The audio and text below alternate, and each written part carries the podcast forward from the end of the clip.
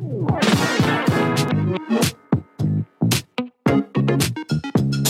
家好，我们是米走大学，我是周伟航。我是 Sophie。好的，那这个我们走了消息啊，聊聊上周大事啊，当然是比较偏非政治类的啊。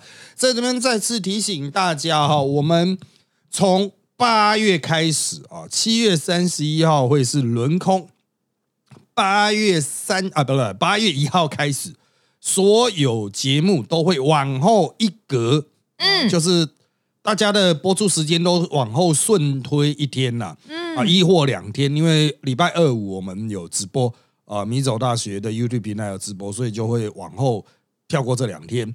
好，所以我们走漏消息，原周三改成周四哦。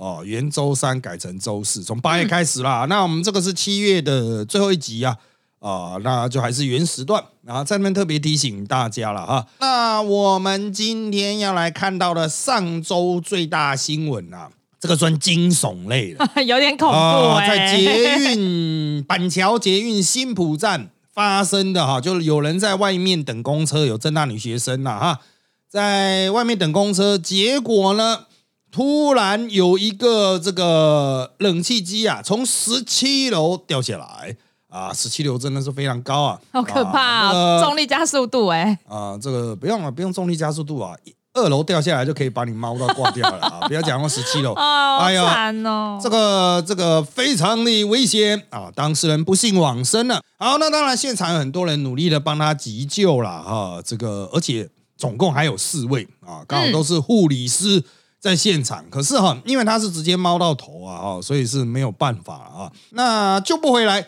但是大家事后就会去检讨，这到底是谁的责任啊？有人会去研究，哎，这台冷气机到底是什么样型号冷气机？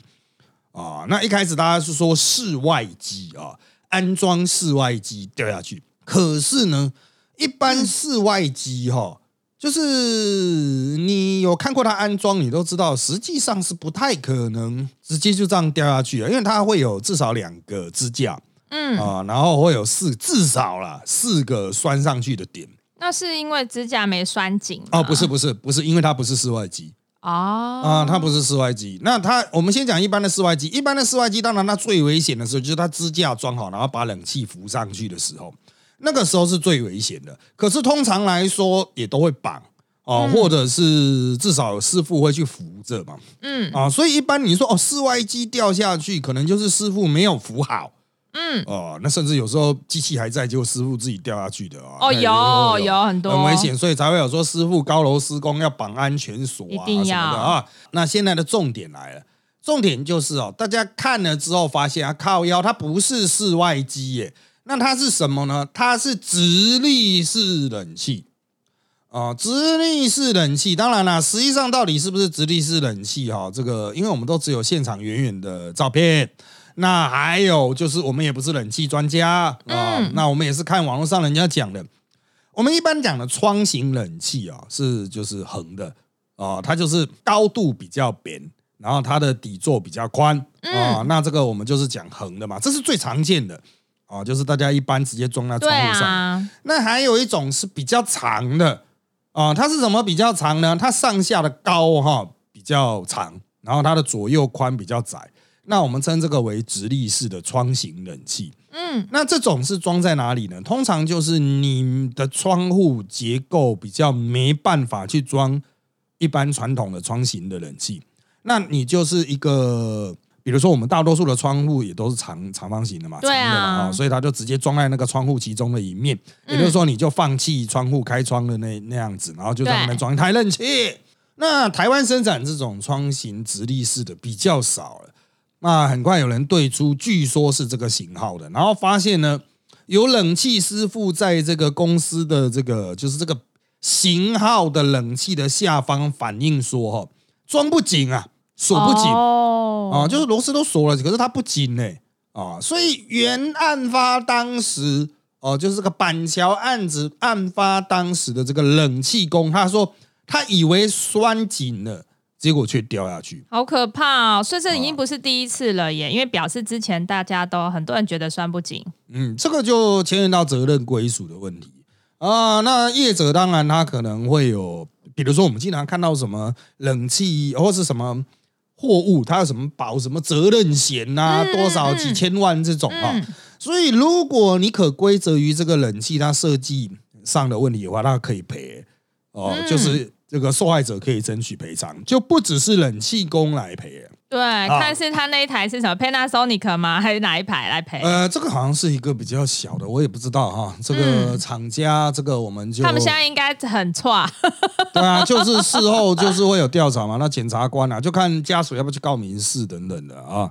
好，那这个大家就可以去区分出冷气业者啊，应该讲说冷气制造商本身的责任、安装业者的责任、屋主的责任，甚至包括大楼管理方的责任。为什么呢？因为这个大楼管理方他们有要求说不可以装在这一面哦。据说啦，社区啊，管委会有说要求不能装在这一面。会不会是因为这样子，所以他们装窗型？因为窗型不会凸出来。对，然后他们有说不可以装在某一面，然后所以可是他们现在装的这一面掉下来这一面是通过管委会认、嗯认同的，就是他们要装之前，他们还要去申请。所以现在的重点就是大家责任会均摊，你知道？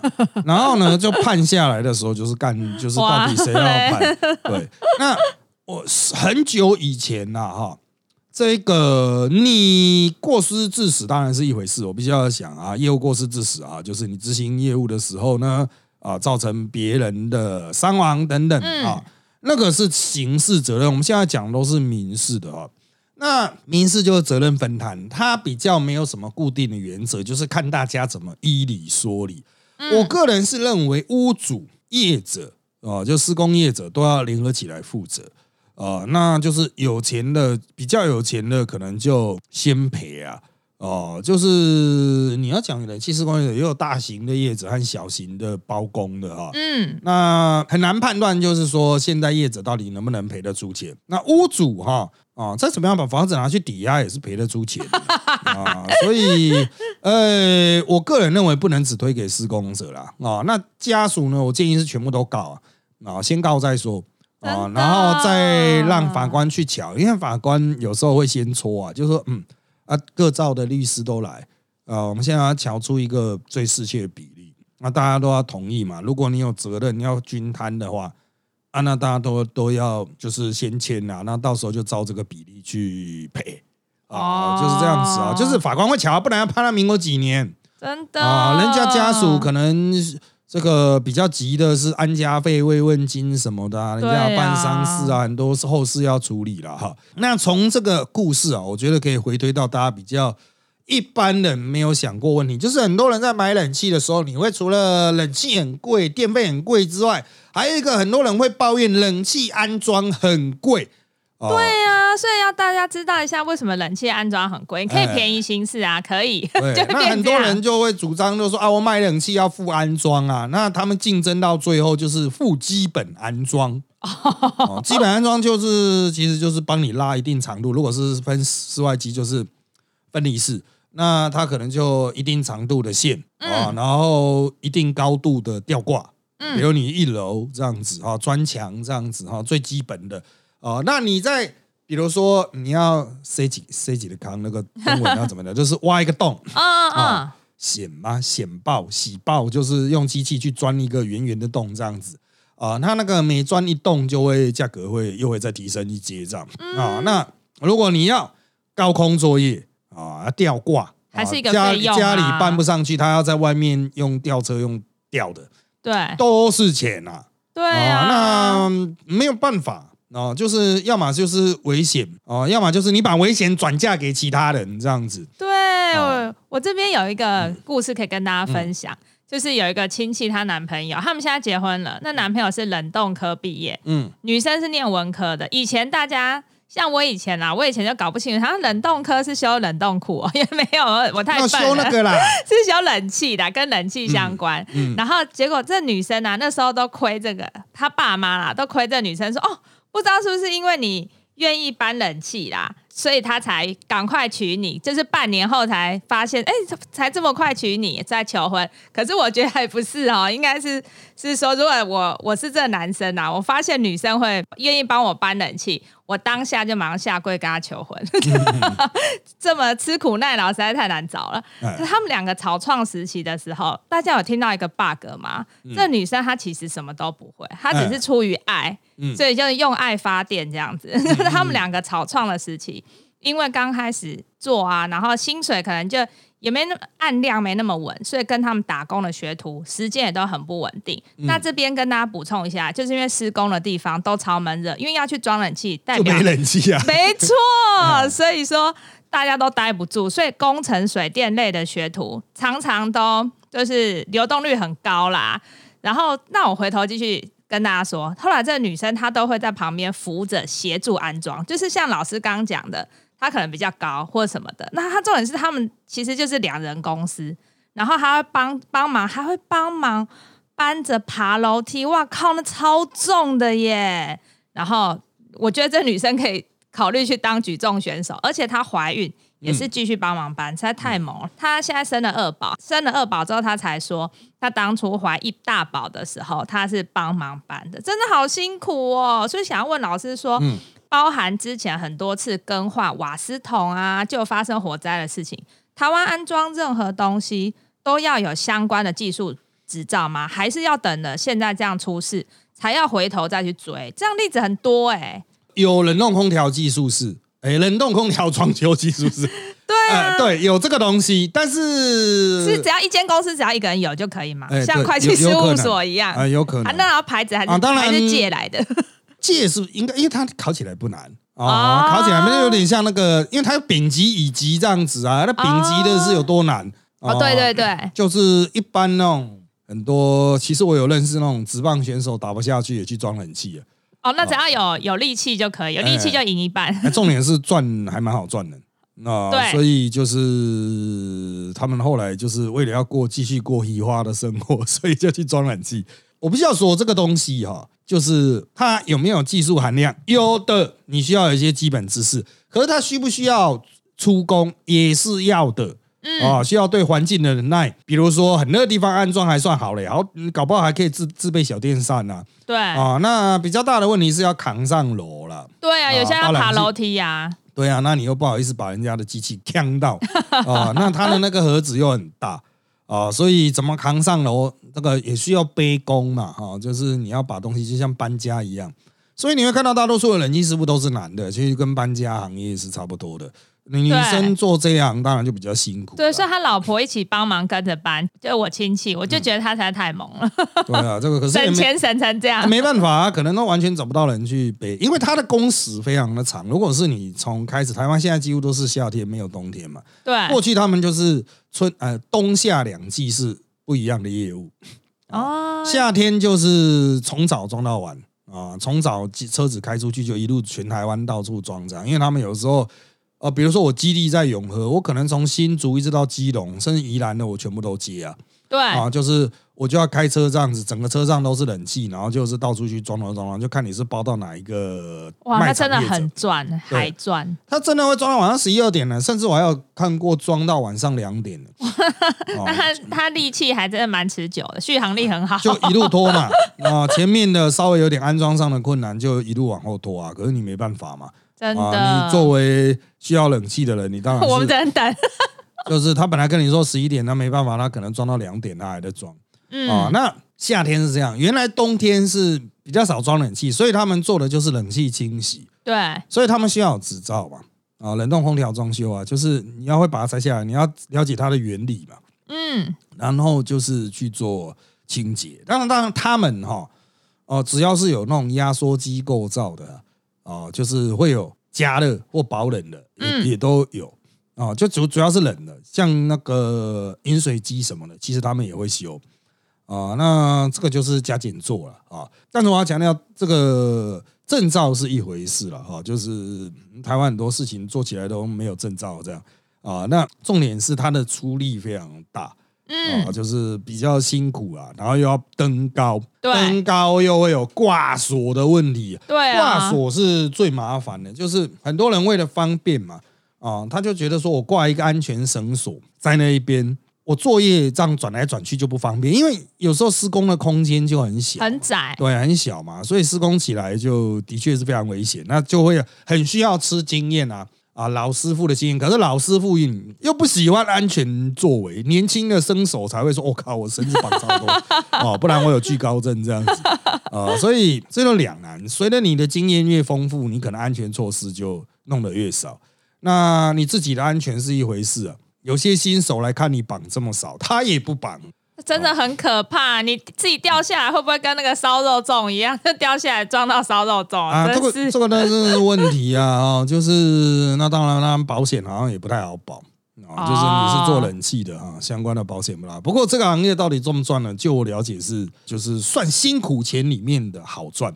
嗯，哦，算辛苦钱，因为有些很辛苦干你也不好赚啊。这个算辛苦钱里面好赚，那我们不能说就是平均月薪多少，就是你接多少就赚多少嘛。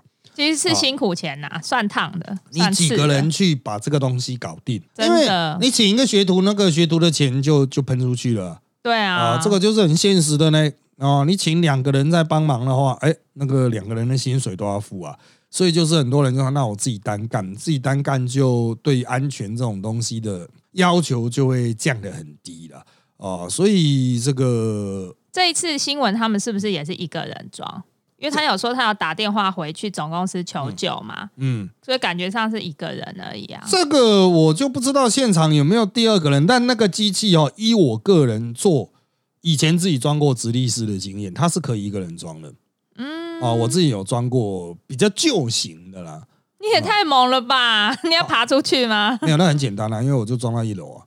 哦，也很强，也很强。它其实根本就不用爬出去啊，它就是哦，就是一哦，打开窗户；二把它那个卡在窗户上的架子夹上去；嗯，三把冷气夹上去。那要不要旁边封边 CD 控之类啊，？不用，它都有附了。哦，它里面的盒子都有附那种封边的那种，就像那种折叠拉门这样子的，哦，就把它拉起来，拉起来就是你的窗户一定会有大小差嘛，对公差啊，那就把那个拉过去卡着就好了，就是你就牺牲一面窗户这样子。哇，你真的很强哎！就算我住一楼，我也不会想要自己装，你太强了。呃，更酷的是它是插一百一十伏的，所以只要有插头就可以用。一百一十伏是什么？女生点点点。啊，没有，就是一般插头哦啊，它不是像大多数冷气是两百二十伏的，它一般一般插头有办法运转吗？可以啊，不会跳它很，弱啊。烧起来。它很弱哦哦，所以它那个冷气真的是只能是很小的雅房，然后没有西晒了，哦，才有办法降下来。它很弱，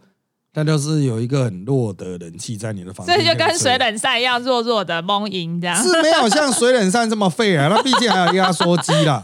但是它就是一个算是没有办法的替代方案。比如说你比较穷，这个我记得以前的老旧机型可能都是一万块以下，呃，好便宜啊，这种谁敢用啊？好可怕。就是很简单啊，因为它本来耗电就低啊。哦呃，，所以就是很多求学生的替代方案。再来是它的拆卸，真的是，我是觉得你对螺丝拆螺丝这种东西有概念的人的话，都知道怎么拆装啊、哦，就是你会用螺丝起子去转螺丝的，都可以拆装，因为它连打洞都不用，哦，真的耶，哎，它就是直接卡在窗框上，所以才会有掉下去的危险嘛。这真的很危险，而且这个新闻后来大家有翻出来，有一个白衣女子，就是她巧妙的闪过，大家说她才太神了，就是她站在这个被害者算被害者嘛、嗯的旁边，然后照理说他们俩可能两个人都被压到，嗯然后。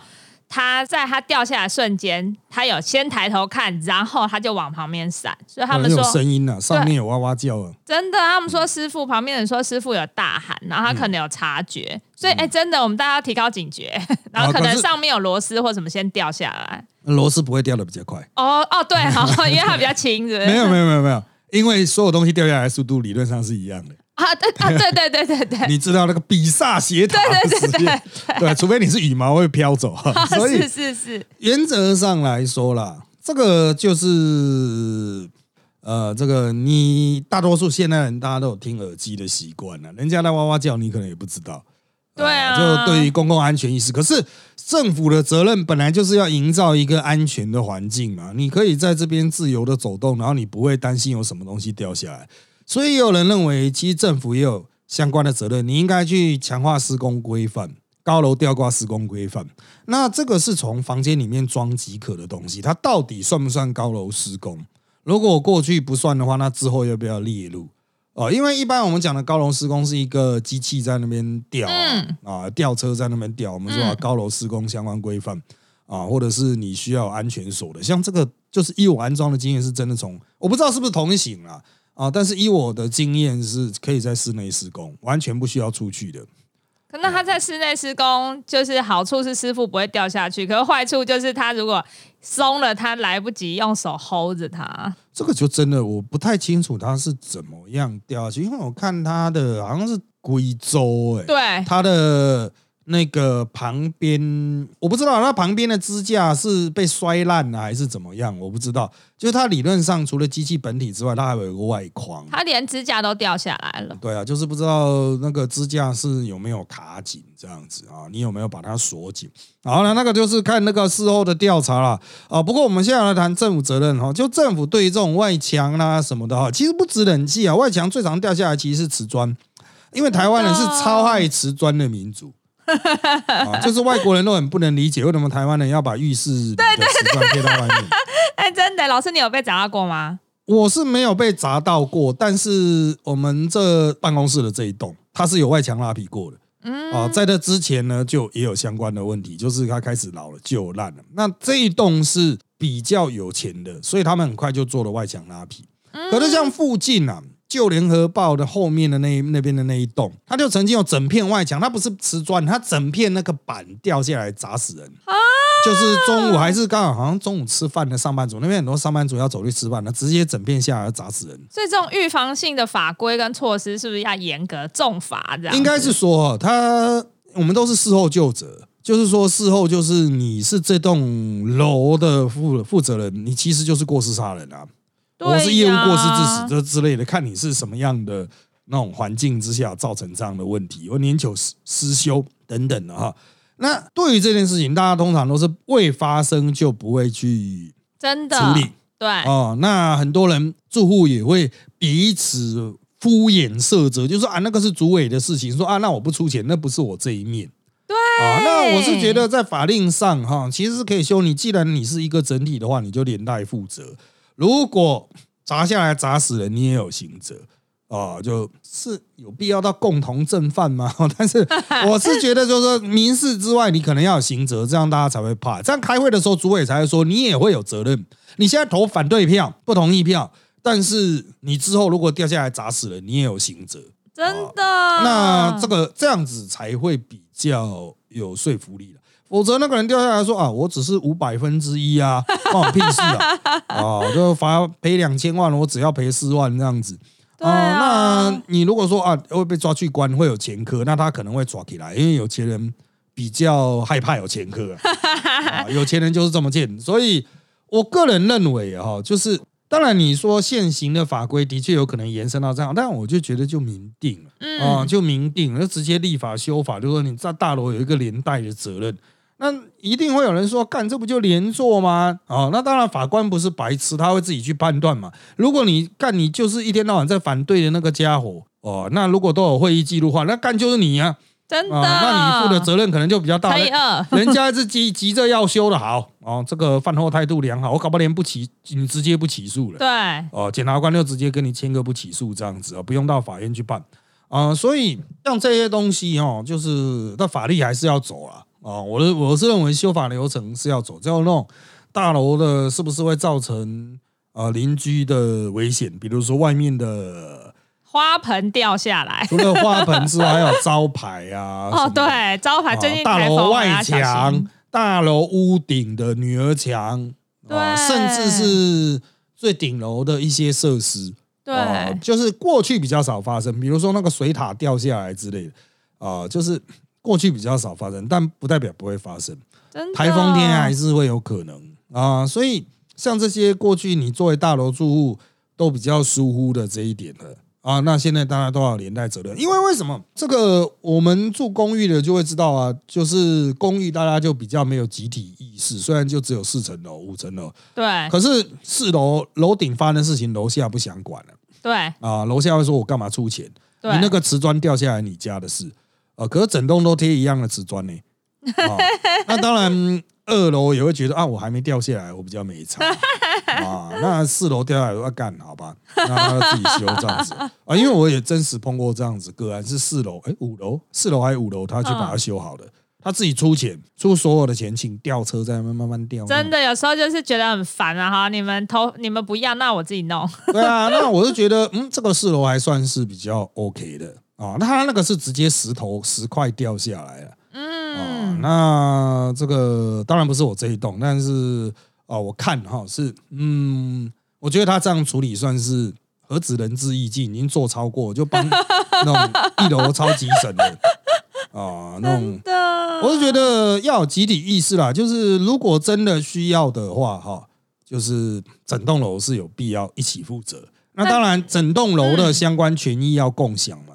有责任，你有权益，你不是说啊一楼出钱，可是你不能上来上面的靠腰 啊，那我干嘛出钱？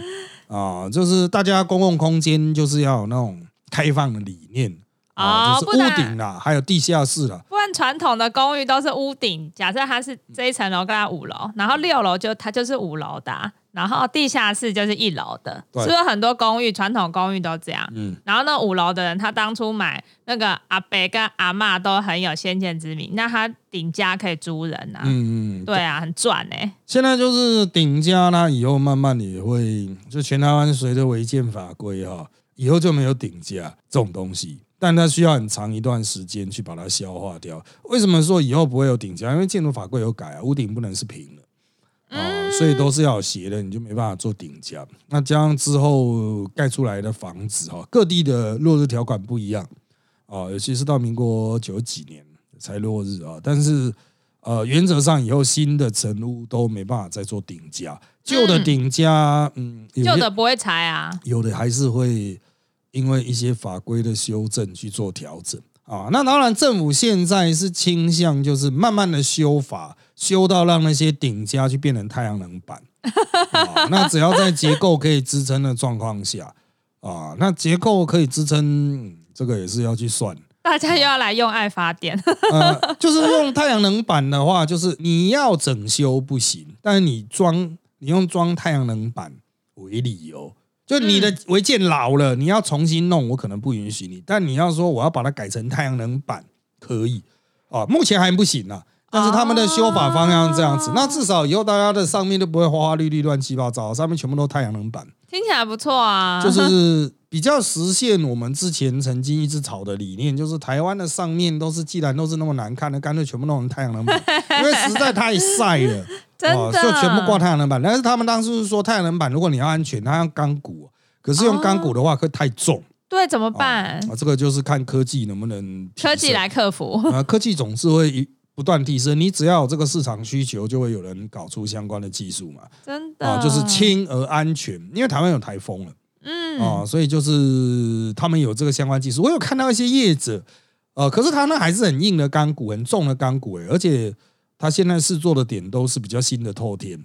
嗯。啊。那看他的那个重量，其实就真的要算了，因为真的一定是蛮重的。好像中南部我记得屏东很多，那个是地面重电。嗯。啊，地面重电当然就没有什么就没差就没有重不重的问题啊。可是你种在房子上，房子撑不住啊。